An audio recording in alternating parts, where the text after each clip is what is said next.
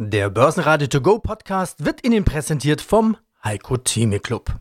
Werden Sie Mitglied im Heiko Theme Club. heiko-theme.de Börsenradio Network AG Marktbericht Der Börsenpodcast Im Börsenradiostudio die volle Besetzung mit Peter Heinrich, Sebastian Leben und am Mikrofon für Sie Andreas Groß.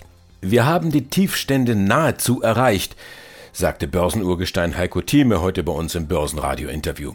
Aber nahezu heißt eben unter Umständen noch nicht erreicht. Und so ging es nach anfänglicher Attacke dann doch wieder abwärts am Dienstag. Und wenn es vom Jahrestief abwärts geht, ist das eben ein neues Jahrestief. Die Schlusskurse DAX 12.140 Punkte, noch einmal ein Minus von 0,7 Prozent. Auch beim MDAX geht's leicht abwärts. 22.342 Punkte, minus ein halbes Prozent. Und wieder war es die letzte Handelsstunde, die besonders verlustreich war. Und wieder war es die schwache US-Börse, die die Stimmung verhagelt hat. Ja, und dass beide Nord Stream Pipelines einen Defekt haben, das ist sicherlich kein Zufall, sagen die Experten. Spekulationen schießen ins Kraut. Auch an der Börse geht also ein bisschen das Gas aus. Dabei bezieht Deutschland ohnehin kaum noch Gas aus Russland, weniger als 10 Prozent. Aber die Stimmung ist angeschlagen und immer mehr Stimmen sagen eine Rezession voraus in Deutschland. Gute Nachrichten aus den Unternehmen gibt es zwar, aber die haben es schwer, sich Gehör zu verschaffen. Und daher unsere Bitte. Nehmen wenigstens Sie sich die Zeit, unseren Experten und Gästen zuzuhören. Das ist Ihrer Stimmung zuträglich. Hören Sie also Falco Block von der DZ Bank zum Thema Aktienrückkauf, Eva Kienle von KWS Saat, die Finanzchefin, mit einem überraschend guten Geschäft in der Ukraine, Peter Wert von Wolftank, der sich auf die ersten Pistenraupen mit Wasserstoffantrieb freut. Stromexperte Otto Wiesmann dagegen erklärt das unsinnige Prinzip des Merit Order, das den Strompreis derzeit so teuer macht. Wikifolio-Trader Stefan Waldhauser, dessen Tech-Portfolio derzeit schmerzhafte Prügel bezieht, vollkommen zu Unrecht, wie er sagt. Und eben Heiko Thieme, der Ihnen außerdem verrät, was Sie mit einer Erbschaft von einer Million Euro unbedingt machen müssen. Ja, schönen guten Tag. Mein Name ist Eva Kienle. Ich bin Mitglied des Vorstands und CFO der KWS Saat SE aus Einbeck und haben heute erfreuliche Nachrichten zu unserem Jahresergebnis des Geschäftsjahres 2021-22. Und das ist besonders spannend, weil wir momentan viele Prognosen und Aussichten aus den Wirtschaftsinstituten und offiziellen Stellen bekommen, die eher ein trübes Zukunftsbild zeigen. Überall Rezession ist die klare Ansage. Das sorgt dafür, dass die Spannung auf die Berichtssaison jetzt ganz besonders groß ist. Der Markt will dringend wissen, was die Unternehmen selbst zu sagen haben. Frau Kienle, bei Ihnen kamen heute die Jahreszahlen. Sie haben ein verschobenes Geschäftsjahr, also der wichtigste der vier Berichte im Jahr, würde ich mal sagen. Bevor wir genauer in die Zahlen eintauchen, die Aktie ist am frühen Nachmittag 1,6% im Plus. Es war sogar schon ein bisschen mehr im Laufe des Tages. Deutlich besser als der Gesamtmarkt. Dem Markt gefallen die Zahlen also offensichtlich und damit gefallen sie Ihnen vermutlich auch, nehme ich an. Absolut, da haben Sie recht. Sie hatten erwähnt, wir haben ja immer ein bisschen nachlaufendes Geschäftsjahr bis zum 30.06. Was uns natürlich insbesondere wirklich gut tut, in Anführungszeichen, ist, dass wir ja jetzt in diesem Geschäftsjahr bis 30.06. schon einen wirklichen unerwarteten Konflikt verarbeitet haben, mit dem keiner so gerechnet hatte. Ende Februar der Überfall von Russland auf die Ukraine. Das hat uns, glaube ich, alle erstmal innehalten lassen. Das ist das, was die anderen Unternehmen dann auch erst jetzt zum Jahresende sehen werden, was hat es gebracht, was hat es gekostet. Wir sind wirklich mit nicht mal einem blauen Auge durchgekommen. Wir haben Anfang März eine Gewinnwarnung rausgegeben, weil wir in der Erwartung waren, dass natürlich jetzt Landwirtschaft, insbesondere in der Ukraine, ausfällt. Das ist überhaupt nicht der Fall gewesen. Also unseren höchsten Respekt und Anerkennung für die Kollegen und auch die Landwirte in der Ukraine.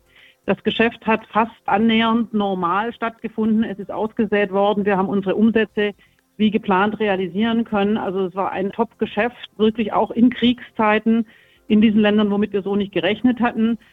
Der Rest ist auch sehr gut gelaufen, durch die Bank weg weltweit, in allen Produktsegmenten. Ähm, es gibt zwei leider etwas nicht ganz so erfreuliche Rückblicke. Das ist einmal unser Maisgeschäft in den USA, unser Joint Venture Equiliant. Die haben nicht wie erwartet, auch nicht wie das Vorjahr performt. Und das zweite ist unser Gemüsegeschäft was nach wie vor sehr kämpft nach dem Rückgang, den wir starken Rückgang in den letzten zwei Jahren hatten. Ansonsten hochzufrieden, auch was Profitabilität angeht. Wir sind über den für uns wichtigen 10 Prozent in der EBIT-Marge gelandet, 17,5 Prozent Umsatzwachstum, EBIT damit auch über 13 Prozent gewachsen. Also da kann man schon wirklich zufrieden sein und einen Riesendank an alle die aussprechen, die damit geholfen haben, das zu erreichen. Heiko Thieme, globaler Anlagestratege. Ich würde da sogar noch eins draufsetzen. Du bist mir als Heiko Thieme, als Berufsoptimist, bist du mir viel zu pessimistisch. Ja, jetzt haben wir doch hier äh, unseren Olaf Scholz nach Riyadh geschickt, nach Saudi-Arabien und der kommt äh, mit mehr als einem Aktenkoffer LNG zurück. Ja, und ich gucke mir jeden Tag die Gasspeicher an, äh, kann man ja ablesen. Ähm, die werden immer voller, 92 äh, Prozent. Ich gucke mir die Abhängigkeit vom russischen Erdgas an. Da sind wir jetzt von keine Ahnung, von, von über 50 Prozent, wie es mal war, auf unter 10 Prozent gefallen. Also äh, Leute, wir bewegen uns doch, die Politik bewegt sich, es, es ziehen doch alle an einem Strang. Ähm, die Stimmung an der Börse, die ist mir viel zu schlecht als die Lage momentan. Und auch du bist mir viel zu schlecht. Halleluja, kann ich nur sagen, wie man so schön sagt. Endlich mal konnte ich das, hör mal auf deinem Wunder auf, pass auf. Bin ich zu pessimistisch, jetzt bin ich noch mal, noch mal in den Realismus hineinbringen, damit man nicht verkennt, wo Heiko Thieme steht. Wir sind in der Testphase der Tiefstände. Wir haben die 12.000 Marke noch nicht ganz gesehen, auch die 29.000 Marke noch nicht. Davon waren wir bisher ein bis zwei Prozent entfernt. Ich hoffe, das nimmt mir keiner übel. Ich nenne es dennoch schon eine Punktlandung. Wenn es dabei bleiben sollte und das Hintertürchen, es könnte noch ein paar Punkte runtergehen, habe ich mir schon offen gelassen. Ich schließe nach wie vor aus, das heißt, die Wahrscheinlichkeit dafür liegt bei mir unter 20 Prozent, dass wir hier einen Markt sehen, der bei 9.000 sieht. Und die 10.000 Marke halte ich auch für zu pessimistisch. Die Wahrscheinlichkeit, dass 10.000 kommen kann, kann ich aber nicht total ausschließen. Ich benutze immer Prozentsätze, damit man weiß, wo meine Conviction Rate ist. Also wie, wie überzeugt bin ich mit meiner Meinung. Ich glaube, die 10.000, wenn einer sagt, die 10.000 Mark, was ist die Wahrscheinlichkeit dafür? Diese Wahrscheinlichkeit liegt unter 20 Prozent, dass wir auf 10.000 kommen. Dass wir die 9.000 Marke sehen, die liegt unter 10 Prozent. Dass wir die 8250 Marke sehen, schließe ich aus und sage, das ist weniger als 5% Wahrscheinlichkeit. Warum sage ich nicht null? Man darf nie in der Börse etwas ausschließen. Es gibt immer wieder Möglichkeiten, wie zum Beispiel bei Wirecard, dass auch DAX-Werte pleite gehen können. Also kurzum, es gibt alles, was immer möglich ist. Das darf man also nicht mit null bewerten, aber sagen, es ist sehr unwahrscheinlich. Eine Wahrscheinlichkeit, die unter 20 Prozent ist, kann ich ignorieren auf der Basis, wenn es mal passiert und sollte ich schief liegen, wir kriegen tatsächlich einen DAX, der bei 10.000 liegt. Oder gehen wir einen Schritt weiter, die 5% Wahrscheinlichkeit, wir gehen auf die 8.250. Dann muss ich allerdings Bargeld haben, um auch kaufen zu können. Was nutzt es mir, wenn ich da bin und habe ein volles Portfolio? Und das hat sich dann um, sagen wir, äh, um 50 Prozent entwertet, von 16.300 herkommen, nicht wahr? Bin ich ja dann bei der 8.250 Marke 50 Prozent entwertet, dann kann ich nicht mehr kaufen. Habe ich nichts. Ich die Antwort hast du ja schon gegeben. Also Nachbar, Geld äh, anpumpen, Haus ja, genau. äh, verkaufen oder, oder, oder Aber beleihen. Ich würde, so nicht alles, okay. ich würde nicht alles zurzeit äh, äh, in den Markt lege. Ich rate ja nach wie vor auf meiner Marktprognose auch täglich Minimum 20 bis zu 30 Prozent zu haben und sage dann im Nachsatz, wer jetzt zu, zufälligerweise einen Onkel, eine Tante hatte, was auch immer, kriegt eine Million geerbt, vererbt, hat eine Million Bargeld und das ist sein Kapital und sagt, die, was soll ich jetzt machen? Sage ich, sofort nach der Sendung 25 Prozent, was Sie haben, in die Börse investieren. Und nun Strategien, Taktiken und Marktideen von einem Wikifolio-Trader. Mein Name ist Stefan Waldhauser, Verwalter des Hightech Stockpicking Wikifolios. Inflation und steigende Zinsen. Also vor kurzem sagte mir ein Interviewpartner, es war ein Analyst einer, einer, einer großen Bank, dass steigende Zinsen Gift für Tech-Werte sind. Dachte ich mir, stimmt das wirklich? Warum soll das so sein? Das ist die Theorie bei Tech-Werten geht man immer davon aus, ja, okay, das sind Wachstumswerte, deren Gewinne äh, in der Zukunft liegen und deren Gewinne in der Zukunft sind weniger wert, äh, weil sie abgezinst werden, eben wenn man so ein Discounted Cashflow-Verfahren zum Beispiel benutzt, zu einem jetzt höheren Zinssatz. Aber das ist eben nur die graue Theorie. Ja, in der Wirklichkeit äh, muss man natürlich jedes Unternehmen einzeln betrachten. Jedes hat seine eigene Geschichte. Jedes ist auch anders betroffen von steigenden Zinsen. Aber das interessiert momentan tatsächlich äh, wenig, weil derzeit ist der Markt so, dass alles, wo Tech draufsteht, wo Growth-Aktien draufsteht, wird verprügelt mit jeder Zinserhöhung aufs Neue. Und das, ja, tut momentan weh. Auch mir. Mein Wikifolio ist ja auch kräftig Land unter 45 Prozent seit dem Höchststand. Da liege ich noch gut, wenn man sich so manche Cloud-Indizes, Internet-Indizes oder andere ja, aktive stimmt. Manager anguckt. Aber äh, das kann natürlich wenig, wenig trösten. Noch einige Eckdaten. Der Euro bleibt schwach zum US-Dollar bei 96 Cent. Brennöl klettert leicht auf 85 US-Dollar. Gold erobert die 1700 US-Dollar zurück Die leichte Erholung der Tech-Werte schreitet zaghaft voran und zwei Tage noch, dann kommt Porsche an die Börse. Obwohl, bei diesem schwachen Umfeld ist das erst sicher, wenn tatsächlich die alte Börsenglocke läutet. Suchen wir so eine Aktie raus. WB Discovery. Naja, du hast mir verraten, das steht für Warner Brother Discovery. Warum hast du dich für WB Discovery im Programm entschlossen?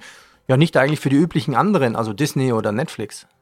Ja, Netflix ist ja der, der Pionier im Streaming. Und ich habe ein, ein reines Long-Only-Portfolio, also ich spekuliere niemals auf fallende Kurse, eben weil ich als ja mich als Mitunternehmer sehe als Aktionär und die Zeit eben bei wachsenden Unternehmen für mich arbeiten lassen will und nie bei, bei fallenden Kursen spekuliert man ja, läuft man gegen die Zeit.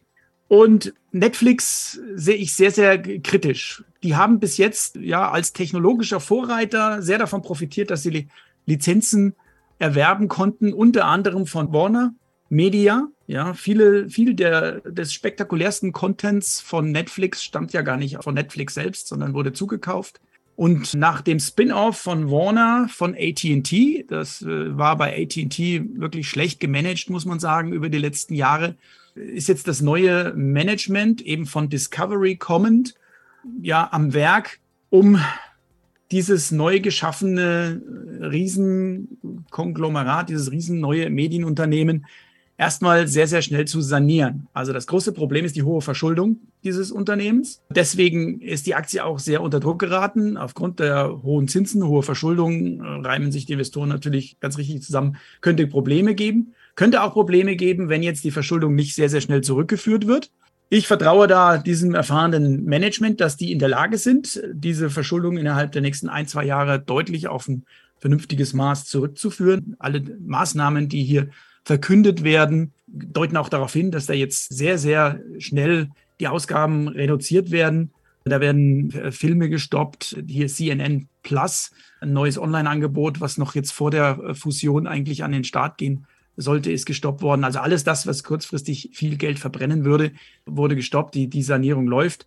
Und ich glaube halt, dass bei diesen Medienunternehmen der Content im Endeffekt immer noch King ist. Das heißt, derjenige, der die beste Content-Bibliothek hat, wird langfristig gewinnen. Peter Wert, Vorstand der Wolfgang Kaleser Holding AG in Innsbruck, wo sich das Wetter jetzt schon vorbereitet auf die Skisaison, die natürlich umso schöner wird, wenn dieses Jahr erstmals auch die eine oder andere Pistenraute mit Wasserstoff fährt. Wasserstoff LNG Zukunftsthemen sozusagen. Sie sind Spezialist für LNG Betankungsanlagen und auch für alles, was mit Wasserstofftanken zu tun hat. Vor einiger Zeit war das noch ein Thema, das man vielleicht als interessantes Randthema wahrgenommen hat oder vielleicht nicht mal das. Inzwischen ist es eines der ganz großen Themen. Herr Wert, ich nehme an, momentan kommen Sie aus den Anfragen und den Telefonaten kaum mehr raus, oder? Das ist absolut richtig. Da hat unsere Marketingabteilung natürlich völlig übertrieben. Das hätte man auch gemütlicher angehen können. Aber nein, ist richtig. Ich kann mich erinnern, als wir 2019 im Januar das Börsenlisting vorbereitet hatten, habe ich so in der Unternehmensbeschreibung die drei Buchstaben LNG drin und da hat man mir gesagt, Herr Wert, bitte tun Sie die drei Buchstaben raus. Kein Mensch weiß, was das bedeutet. Da sind wir jetzt drüber. Also LNG sollte klar sein, was das ist. Flüssiges, kryogenisch flüssiges Methan. Zumindest steht das jeden Tag in der Zeitung, vor allem in Deutschland, wo es noch keine Terminals gibt und als Haupt sozusagen Hebel des Konflikts Russland-Ukraine, der bei uns dann natürlich direkte Auswirkungen hat, nachdem man sich die letzten Jahre wirklich sehr auf das Erdgas verlassen hatte, dass da einfach so aus der Leitung strömt. Wasserstoff genauso. Wasserstoff ist ja, hat durch diesen Russland-Ukraine-Konflikt noch ein, einen wesentlichen Aspekt dazu bekommen, nämlich den Aspekt der wirtschaftlichen Unabhängigkeit wenn man Wasserstoff lokal produziert, als erneuerbare Energieform. Natürlich, wenn ich von Wasserstoff spreche, meine ich immer den grünen Wasserstoff, der eben aus grüner Elektrizität oder grünem Gas hergestellt wurde. Hat man natürlich auch diese lokale Produktion und damit Unabhängigkeit von fremden Dritten zusätzlich zu dem Benefit der Dekarbonisierung, den ja auch mittlerweile alle verstanden haben. Mein Name ist Otto Wiesmann bin einer der ersten Warenterminhändler, bereits seit 1989 Öl und Gas per Optionen gehandelt haben. Wie kommt der Strompreis an der Börse grundsätzlich zustande? Wir haben ja sehr viele Arten von er Energieerzeugung. Man kann ja Strom aus vielen Sachen erzeugen. Also aus Steinkohle, Braunkohle, Kernenergie, Photovoltaik, Wind onshore, Wind offshore, Wasserkraft, Biomasse. Das billigste sind natürlich die Laufkraftwasserwerke, Wind und Sonne. Haben wir Preise zwischen 4 und 8 Cent. Dann kommt die Kernenergie, da liegen wir bei, im Schnitt bei 13 Cent. Steinkohle zwischen 778 bis 996, das ist alles noch günstig. So, und jetzt schauen wir mal, was der Strom kostet aus Erdgas. Da liegen wir bei 22 bis 29 Cent. Jetzt ist das so, dass an der Börse nicht Angebot und Nachfrage zählt, sondern dieses Merit-Order-Prinzip. Das haben wir schon seit 1998 auch von Brüssel angeführt, dieses unsinnige Prinzip, weil dadurch ist der teuerste Preis, also die teuersten Grenzkosten, bestimmen den Preis. Das heißt also, wenn wir an, Kraftwerke, Pumpspeicherkraftwerke, Braunkohlekraftwerke verkaufen jetzt äh, quasi oder speisen jetzt hier an der Börse den Strom ein. Ja, ist dann nur von diesen 500 Kraftwerken ein Gaskraftwerk dabei, nur eins. Dann zählt der Preis nach der Merit Order vom Gas.